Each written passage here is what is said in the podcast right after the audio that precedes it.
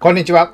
税理士の山下です。さて今日も元気に楽しくやってまいりましょう。今日は4月4日火曜日ですね。えー皆さんいかがお過ごしでしょうか？えーもうね、今年、今年ね、今は4月。で、4月ね、えー3日、先日月曜日でね、週の始まりだったので、あのー入学式。ですかね、入社式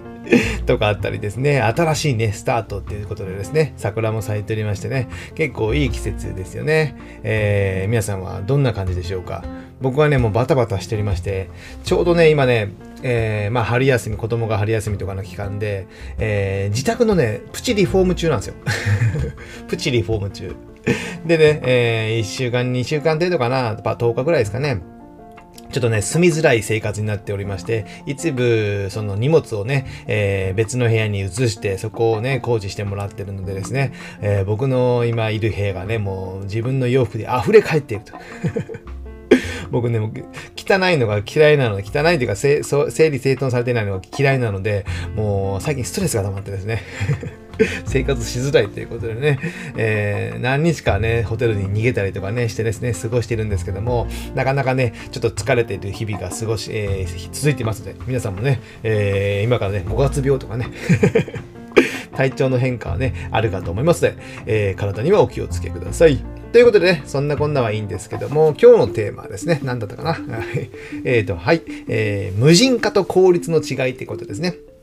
無人化って結構もうこれからは避けられないみたいな感じになるじゃないですか。それとまあ効率っていうのがあるんですけども、効率、非効率ですね。それをね、ふとね、えー思ったことがあったので、ちょっとね、えー話したいなと思っております。えー無人化ってね、やっぱあの、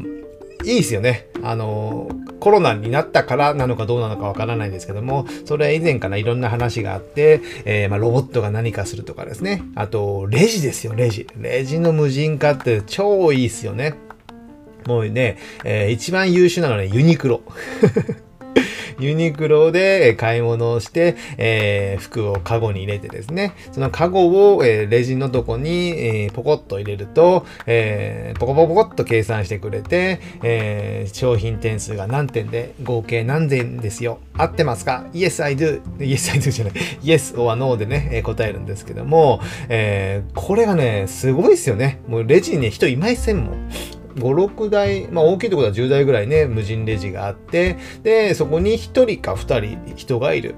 でも昔っていうのは、まあ5台、10台レジがあったら、まあ稼働してるのが5台だとしたら、5台全員に人がいるんですよ。その分人件費がかかる。なので、ユニクロの人件費がね、こういつからかな、なんか新入社員とかいろいろね、かなり給料が上がるみたいなニュースはありましたけども、なのでそこの部分で効率化できて、で、例えば店舗に普段は30人ぐらいなんかね、常時いなきゃいけないね、えー休んでる人も含めてですよ。そうなのに、えーそれが20人で済むから、その10人分の人件費が浮いたみたいなね、無人レジになって、それは本当かどうかわかりませんけど、僕のね、想像の範囲なんですけども、そういったことがあるので、やっぱ給料も上がったりしてる。やっぱね、もうレレジがね、無人だったけど楽っすもん。あの、無駄なコミュニケーションが、コミュニケーションで話すわけじゃないんですけど、手間がいらないじゃないですか。ですので、このね、ユニクロのレジとか、まあ、スーパーのレジもだいぶね、増えてきました。まだまだなんですけども、増えてきて、あとね、最近ね、100円ショップとかもね、できてるんですよ。100円ショップとかも無人レジができて、無人レジはね、もうね、えーキャッシュレスで現金は扱わないみたいな感じになって、もう極端な話、現金お断りの店の方が意外といいですよね。その方が早い。で、コンビニがね、なぜか遅い。セブンなんて最悪ですよ。えー、固有名詞を出しましたけども、もう、コンビニの無人レジ、まだまだですもんね。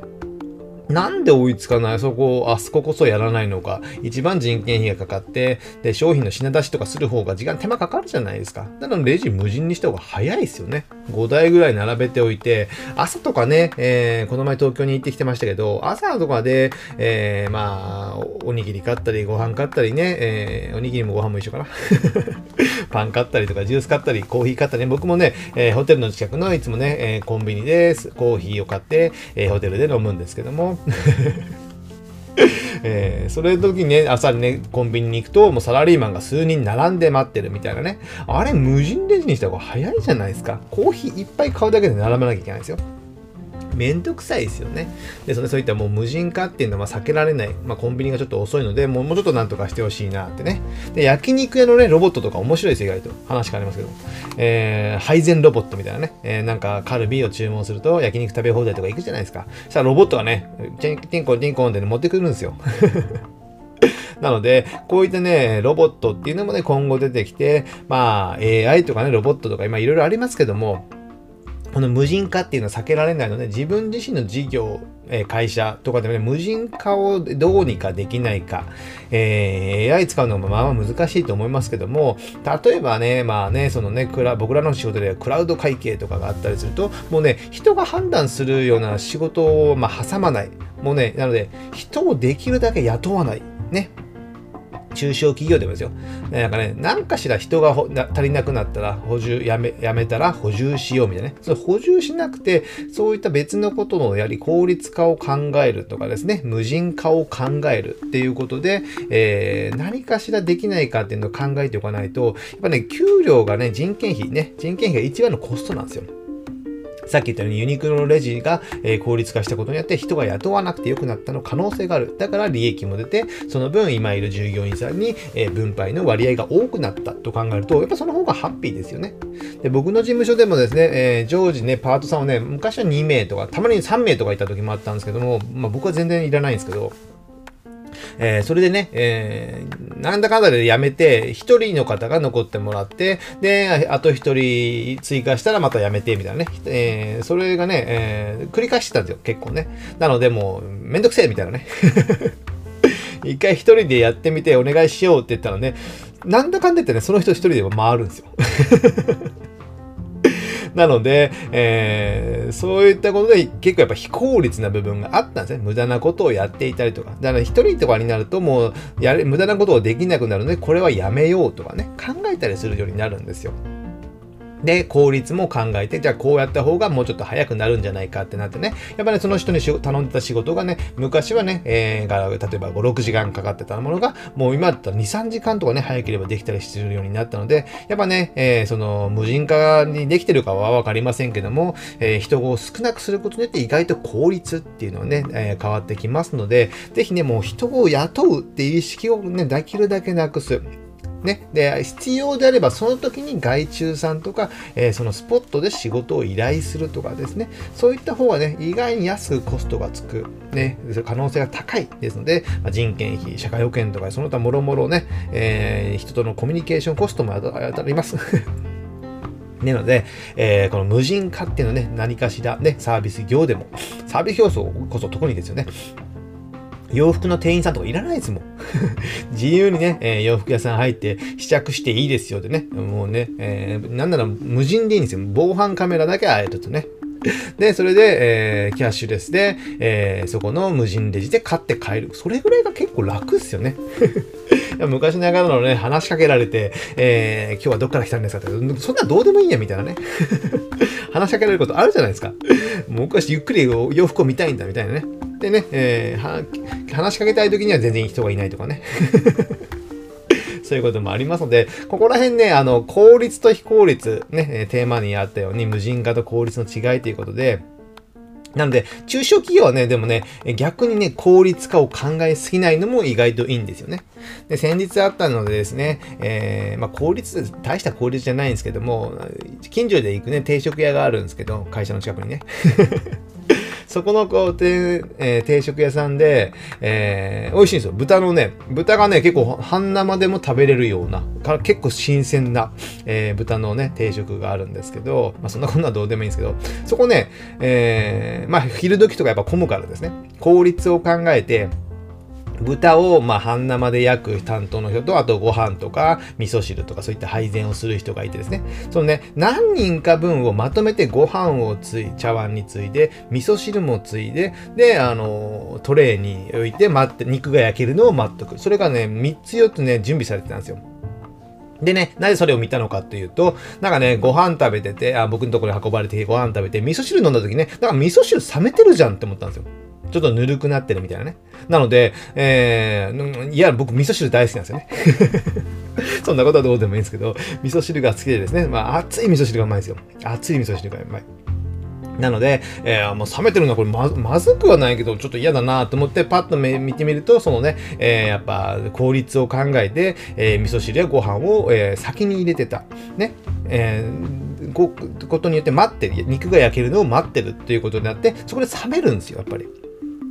ですので、こういった効率を考えすぎると、顧客満足度が下がるってことです。すごい味噌汁の例えですけどね。なので、えー、こういったことだから、そういうの場合はもうご飯とか、まあ、ご飯、ご飯とか味噌汁は後にしといて、まあ、お漬物とかサラダとかはね、えー、先に入れておいてはいいけど、肉が焼けるとと同時ぐらいにご飯と味噌汁を配膳するっていうのはね、できると思うんですよね。また、またってのが事前に入れなくても。ね、そういったものを考えることによって、えー、やっぱ顧客満足度は上がるんですよね。